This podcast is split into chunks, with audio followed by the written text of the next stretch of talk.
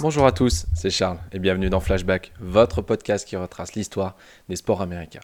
Et aujourd'hui, épisode un petit peu spécial parce que, en effet, nous allons faire un épisode qui va être un petit peu plus long en raison d'un événement qui arrive cette semaine en NFL, à savoir la draft.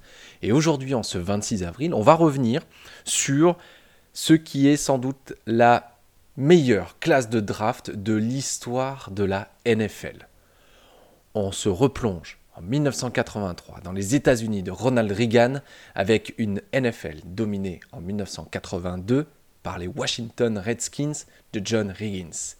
Cette année-là, ce sont les Baltimore Colts, à l'époque pas encore à Indianapolis, qui ont le premier choix d'une draft qui restera à jamais dans l'histoire. Car par moins de 8 Hall of Famers, 42 Pro Bowlers, et aucune draft n'a fait mieux dans l'histoire. Alors, si vous devez retenir une seule chose de cette classe de draft, c'est bien qu'elle a été la classe de draft des quarterbacks. En 1983, en effet, plusieurs quarterbacks talentueux sont annoncés au premier tour. Et ce ne sont pas moins de six quarterbacks qui seront draftés lors de ce premier tour, un record jusqu'à présent inégalé dans une draft de la NFL. Alors, parmi les noms je pense qu'il y en a quelques-uns que vous allez reconnaître parce que on compte John Elway, Todd Backledge, Jim Kelly, Tony Eason, Ken O'Brien et Dan Marino. Tous ceux-là sont sélectionnés dans ce premier tour de draft. Et sur ces six quarterbacks, il y en a quatre d'entre eux qui joueront le Super Bowl et qui seront appelés au Pro Bowl, tandis que trois d'entre eux seront introduits au Hall of Fame. La statistique la plus incroyable reste tout de même les 11 Super Bowls en 16 ans ayant compté au moins un quarterback de cette sélection. Et le premier d'entre eux n'est autre que John Elway, arrivé en provenance de Stanford, avec plus de 9 milliards de compteurs et 77 touchdowns lancés. Il est drafté par les Colts de Baltimore, mais ne veut pas jouer pour la pire équipe de la ligue. Plusieurs mois avant la draft, Elway et son agent ont entamé une campagne de communication afin de ne pas rejoindre les Colts et leur coach Frank Kush, réputé dur. L'option de rejoindre la Major League Baseball et les Yankees est même sérieusement discutée et mise sur la table. Finalement, après la draft, Elway est envoyé à Denver, chez les Broncos, en échange d'un package incluant notamment le lineman offensif Chris Hinton. Une situation dingue. Imaginez Trevor Lawrence faire ça, mais que voulez-vous? C'était les années 80. Après ça, Elway connaît une carrière prolifique en NFL. Il jouera un total de 16 saisons sous la tunique des Broncos avec 5 Super Bowls joués en tant que titulaire, un fait qu'il partage avec Tom Brady seulement. Elway sera pendant longtemps considéré comme un quarterback ultra talentueux, mais incapable de faire gagner sa franchise avec 3 finales perdues. Il va cependant inverser le cours de l'histoire lors des saisons 97 et 98 alors qu'il part comme outsider face aux Green Bay Packers de Brett Favre, champion en titre, il va parvenir à combattre le mauvais sort. Il guide son équipe dans une finale épique remportée 31 à 24. Ce match reste l'un des plus gros upsets jamais réalisés lors du Super Bowl, alors que personne ne voyait un Elway en fin de carrière pouvoir remporter cette finale face au jeune Favre. Et comme Elway a pris goût à la victoire, bon, c'est vrai qu'il était temps. Il va réitérer l'année suivante avec un nouveau titre de champion pour les Broncos. Cette fois, c'est face à Atlanta et les Falcons qu'Elway va s'illustrer? Il est nommé MVP de la finale et prendra sa retraite après ce titre de champion. Elway quitte la scène avec deux bagues, un titre de MVP, un titre du euh, MVP du Super Bowl et neuf sélections au Pro Bowl. Pas mal quand même hein, pour un quarterback dont Terry Bradshaw disait qu'il aurait mieux fait d'aller jouer au baseball. En choix numéro 7, par les Kansas City Chiefs. C'était pas encore les années euh, Patrick Mahomes, mais cette année-là, c'est plutôt Todd Backledge qui était sélectionné à la draft. Choisi donc à la septième place, il fut le premier surpris, alors qu'il imaginait sortir plutôt en milieu de draft. Surtout, il ne se voyait pas être pris devant un certain Dan Marino. Évidemment, les Chiefs allaient payer ce choix plus causé, puisque Backledge ne s'imposera jamais comme titulaire au sein de la NFL. Il passe 5 années à Kansas City en restant principalement connu pour être le backup du quarterback Bill Kinney. Il passera ensuite deux années chez les Steelers avant de mettre un terme à sa carrière. Après cela, les Chiefs mettront une trentaine d'années avant de se jeter sur un quarterback au premier tour de la draft. Et cette fois, avec un petit peu plus de réussite, on doit dire. Merci Pat Mahomes. En 14e position, on retrouve alors Jim Kelly. Tout droit sorti de l'université de Miami, Kelly prévient son agent avant la draft. Il ne veut pas jouer pour des équipes au climat froid comme Green Bay, Minnesota ou Buffalo. Pas de chance. C'est les Bills qui le sélectionnent à la 14e place afin d'en faire leur quarterback. Mais lors de la réunion pour signer son contrat, le secrétariat des Chiefs commet l'erreur de lui passer un appel de Bruce Allen, general manager des Chicago Blitz, équipe de la United States Football League, USFL, concurrente directe de la NFL. Il convainc Kelly de quitter la réunion et de rejoindre l'USFL. Kelly se voit offrir le choix de sa future franchise et décide d'aller vers le soleil de Houston chez les Gamblers. Hallucinant d'imaginer cela aujourd'hui. Mais la faillite de la Ligue en 1986 va finalement faire venir Kelly en NFL, qui s'engage alors avec l'équipe qui l'avait drafté, les Buffalo Bills. Le quarterback devient immédiatement le leader offensif de la franchise avec la mise en place de l'attaque Kagan No Huddle. Une formation en shotgun avec la particularité de réduire une le temps entre les jeux afin de ne pas laisser la défense adverse s'organiser. Avec Kelly, les Bills vont connaître leurs plus belles années de l'ère du Super Bowl, mais aussi leurs plus grandes désillusions. De 1990 à 1993, la franchise de Buffalo va parvenir quatre années de suite au Super Bowl. Quatre finales, mais aussi quatre défaites face aux Giants, Redskins et Cowboys par deux fois. Des défaites gravées à jamais pour le cinq fois Pro Bowler Jim Kelly.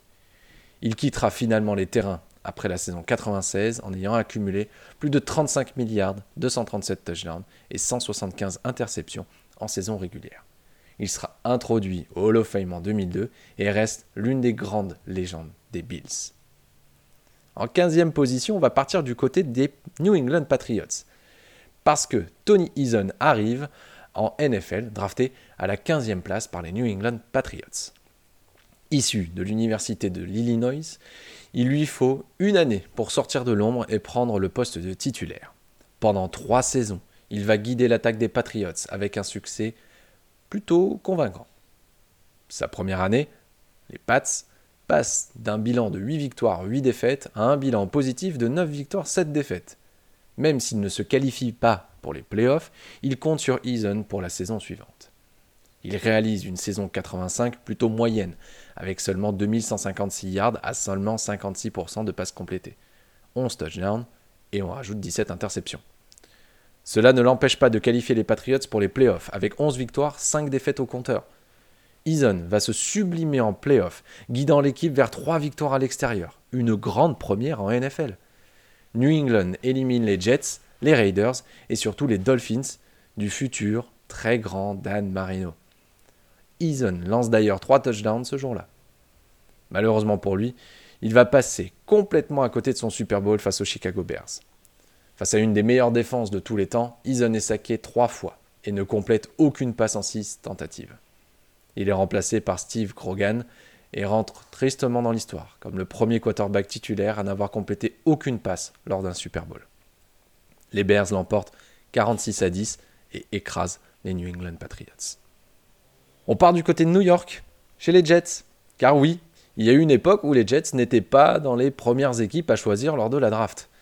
En 83, la franchise de New York sort d'une saison plus qu'honorable. Éliminée en finale de conférence la saison précédente par les Dolphins, les Jets veulent trouver le quarterback qui leur fera franchir ce cap et aller au Super Bowl. Ils choisissent donc Ken O'Brien, quarterback originaire d'une université totalement méconnue de UC Davis, alors que tout le monde les imaginait sélectionner Dan Marino. Les fans des Jets vont huer ce choix, de la direction, et le présentateur TV oubliera même par deux fois le nom d'O'Brien lors de sa présentation. Ça met pas du tout la pression hein, pour un choix de premier tour. Mais la belle histoire est que O'Brien va s'imposer au bout de deux saisons et devenir le quarterback titulaire des Jets. Il réalise une très belle carrière, devenant Pro Bowler deux fois et surtout entrant dans l'histoire de la franchise. Il joue 124 rencontres de saison régulière sous la tunique des Jets pour un total de 24 386 yards complétés, 124 touchdowns et 95 interceptions. Il est encore aujourd'hui le joueur ayant complété le plus de passes dans l'histoire des Jets et reste l'un des seuls quarterbacks à avoir réalisé le match parfait avec le fameux rating de 158,3. Il aura aussi, durant plusieurs saisons, été le quarterback ayant le plus faible ratio d'interception de la ligue. Mais il ne fera pas mieux qu'une qualification en Divisional Round avec les Jets en 86, mais demeure l'un des meilleurs joueurs que la franchise ait vu passer. Et on arrive donc à ce fameux choix numéro 27 des Miami Dolphins. Car oui, vous ne rêvez pas, Dan Marino a bien été choisi seulement à la 27e place de cette draft 1983. Et ce n'est pas qu'il n'était pas attendu dans cette draft, mais tout le monde avait un œil sur Dan Marino. Mais plusieurs problèmes l'ont fait descendre dans ce classement. Tout d'abord, Marino avait réalisé une saison senior avec l'université de Pittsburgh qui était en dessous de ses autres années. Avec 2432 yards, 17 touchdowns et 23 interceptions, il n'avait pas ébloui comme les années précédentes. Autre problématique, beaucoup de rumeurs indiquaient que Marino était un adepte des drogues récréatives, euh, pas trop l'idéal pour entrer dans la NFL. Et c'est donc Miami qui va sélectionner Dan Marino en fin de premier tour alors que les deux parties ne se sont jamais rencontrées. Ni Marino, ni les Dolphins n'imaginaient qu'il y aurait une chance qu'il puisse finir à Miami à cette 27e place de la draft. Et au final, c'est ce manque de confiance des franchises qui va motiver le jeune Dan de prouver sa valeur dans la ligue. Et Marino ne va pas attendre longtemps avant de s'imposer. Il prend la titularisation chez les Dolphins lors de sa première saison et ne la lâchera plus pendant 17 ans. Il signe dès sa deuxième saison dans la Ligue, ce qui sera sa meilleure année en carrière. 5084 yards à 64%, avec 48 agents de lancer et 17 interceptions. Un carnage qui lui vaut le titre de MVP de la saison régulière et de joueur offensif de l'année. Il porte son équipe jusqu'au Super Bowl, mais tombe sur son maître, Joe Montana des 49ers. Marino lance deux interceptions face à un Montana parfait avec 331 yards et 3 touchdown. Les Dolphins perdent la rencontre sur le score de 38 à 16 et disent adieu au trophée Lombardi. Après cela, Marino s'impose comme l'un des meilleurs quarterbacks de sa génération. Il jouera un total de 242 rencontres de saison régulière pour 61 361 yards, 420 touchdowns et 252 interceptions. Malheureusement, il ne reverra plus jamais le Super Bowl, étant régulièrement éliminé au Divisional Round ou en finale de conférence. Il terminera sa carrière en 1999 et sera par la suite introduit au Hall of Fame comme le meilleur quarterback n'ayant jamais remporté une bague. Il détient un bon nombre de records dans la ligue, dont ceux du joueur ayant lancé avec le plus rapidement 200 touchdowns en seulement 89 matchs, ou celui du meilleur quarterback du Monday Night Football avec notamment 9654 yards complétés et 74 touchdowns lancés un lundi soir. Une vraie légende. Mais il n'y a pas que les quarterbacks dans cette classe de draft. En plus de ces six quarterbacks draftés lors du premier tour, cette draft 83 nous a offert une multitude de joueurs talentueux. Et justement, aux 5 Hall of Famers, outre Elway, Marino et Kelly, il y a aussi d'autres joueurs, et notamment en défense. Et on va parler un petit peu de ces joueurs, car oui, certes, les quarterbacks sont les plus importants, mais sans eux, ces quarterbacks-là n'auraient peut-être pas eu autant de succès. Et on commence tout de suite avec celui qui a été choisi juste après John Elway, Eric Dickerson. C'était le running back de l'université de SMU. Et il arrive en NFL avec une très très grosse cote. Dickerson sort de deux années incroyables sur le circuit universitaire. Sa dernière année senior l'a vu compiler 1617 yards et 17 touchdowns au sol. Il a même terminé troisième à la course pour le trophée Heisman derrière Herschel Walker et, bien sûr, John Elway. Il est naturellement drafté à la deuxième position derrière Elway par les Los Angeles Rams. Reconnaissable sur le terrain avec ses lunettes très flashy, il était aveugle comme une chauve-souris selon lui. Son impact est immédiat sur la franchise. Le club passe d'un bilan de 2 victoires, 7 défaites à 9 victoires, 7 défaites dès 1983.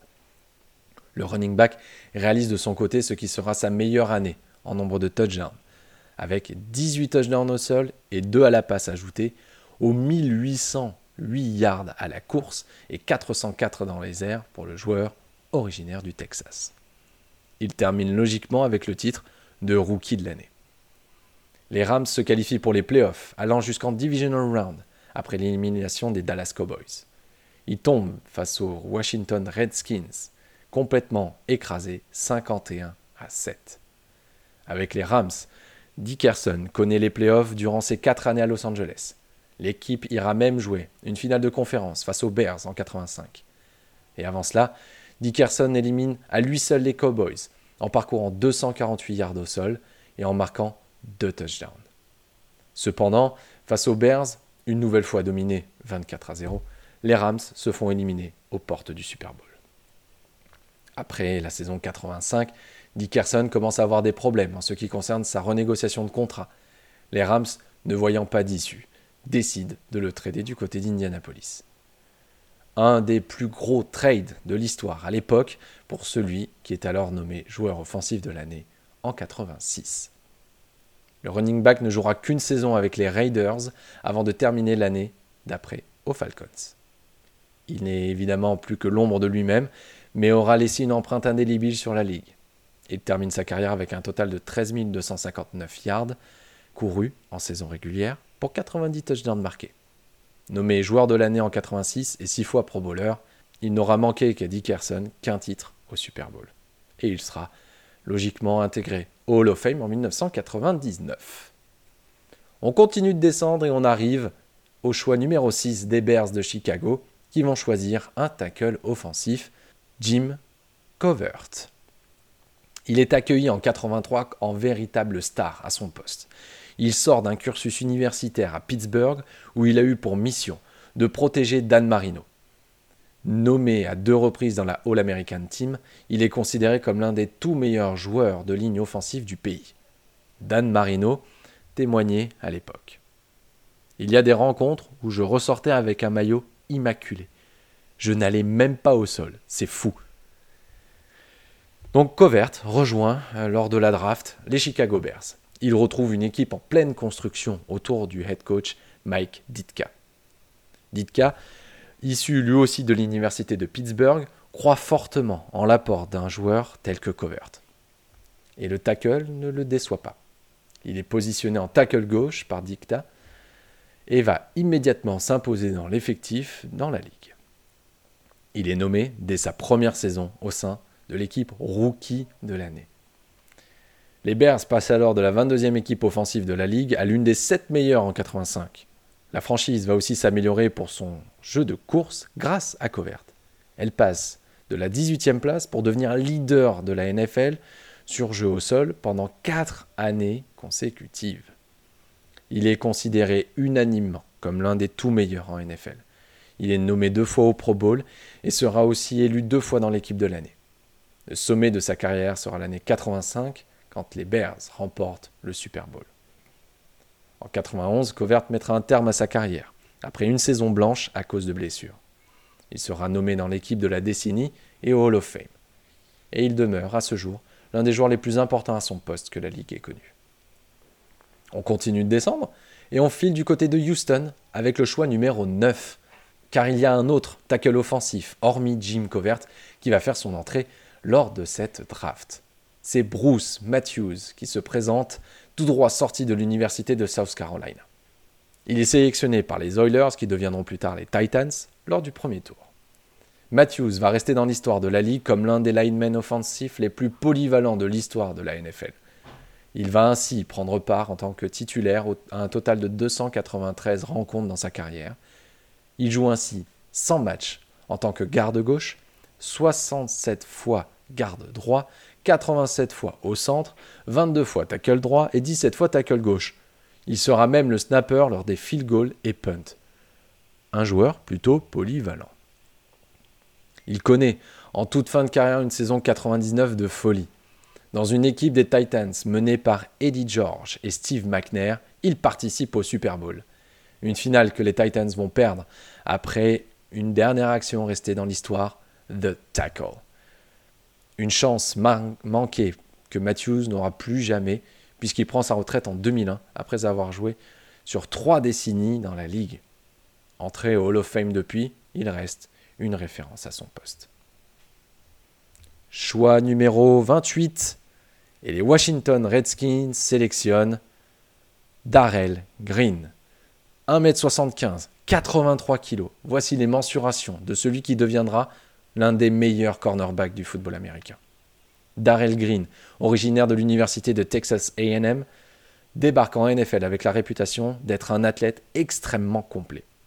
Le cornerback a joué au football américain durant son parcours universitaire, mais pas que. Il s'est aussi illustré au sein de l'équipe d'athlétisme de son université sur le sprint 100, 200 et 400 mètres. Avec un 100 mètres en 10 secondes 08, il possède une vitesse et une capacité d'accélération au-dessus de la moyenne des joueurs de NFL.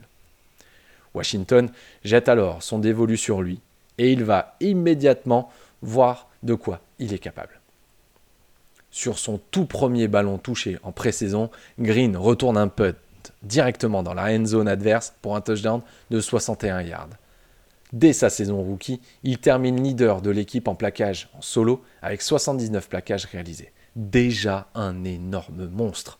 Green va jouer pendant 20 saisons sous le maillot des Redskins.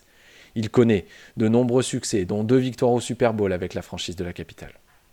Tout d'abord, lors de la saison 87, l'équipe est inarrêtable en playoff et doit faire face aux Denver Broncos en finale. Une finale vite expédiée, 42 à 10, et un premier titre pour Green. Il récidive lors de la saison 91 et réalise même une interception sur le quarterback dont on a parlé un petit peu plus tôt, Jim Kelly.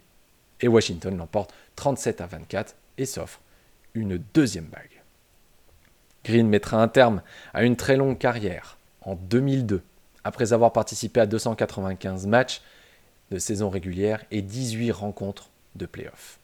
On va arrêter avec les choix de premier tour et on va aller un petit peu plus loin dans la draft et on va aller à la 203e place.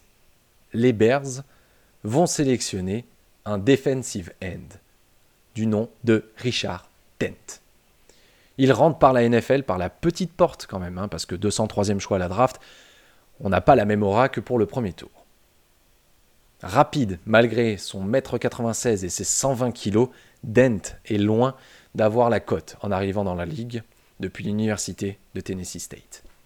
Après une première année discrète, Dent va se révéler et éclabousser la ligue de sa puissance et sa vitesse. Il est sélectionné en équipe All-Pro et pour le Pro Bowl en 84 et 85, après deux saisons à 17,5 et 17 sacs. 85 est aussi la saison de son apogée, puisqu'il fait partie de la grande équipe des Bears championne.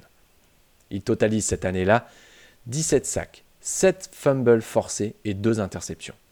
Au Super Bowl, il est même nommé MVP après avoir compilé 1,5 sacs, 2 fumbles forcés et une passe bloquée. Dent va quitter les Bears après la saison 93 et rejoint les San Francisco 49ers. Il retourne au Super Bowl qu'il remporte derrière un Steve Young MVP. Il enchaîne les équipes jusqu'en 97 et met un terme à sa carrière après 15 saisons en NFL. Une carrière remplie d'un total de 148 sacs, soit le troisième meilleur total de l'histoire, et une entrée au Hall of Fame en 2011. Et les autres, vous me direz-vous car oui, cette draft NFL 83 n'est pas seulement l'apanage des Hall of Famers, 42 Pro Bowlers en tout en sortiront de cette cuvée. Et un chiffre qui restera jamais égalé. Et parmi ces noms, Kurt Warner, Chris Hinton, Roger Craig, Greg Townsend, des noms qui ont marqué l'histoire de la Ligue et qui resteront à jamais comme des noms importants du football américain. La sélection 83 attend toujours d'être égalée voire battu. Nous verrons si cette QV 2022 sera du même acabit. J'espère que cet épisode vous a plu et on se retrouve dès demain pour un nouvel épisode de Flashback.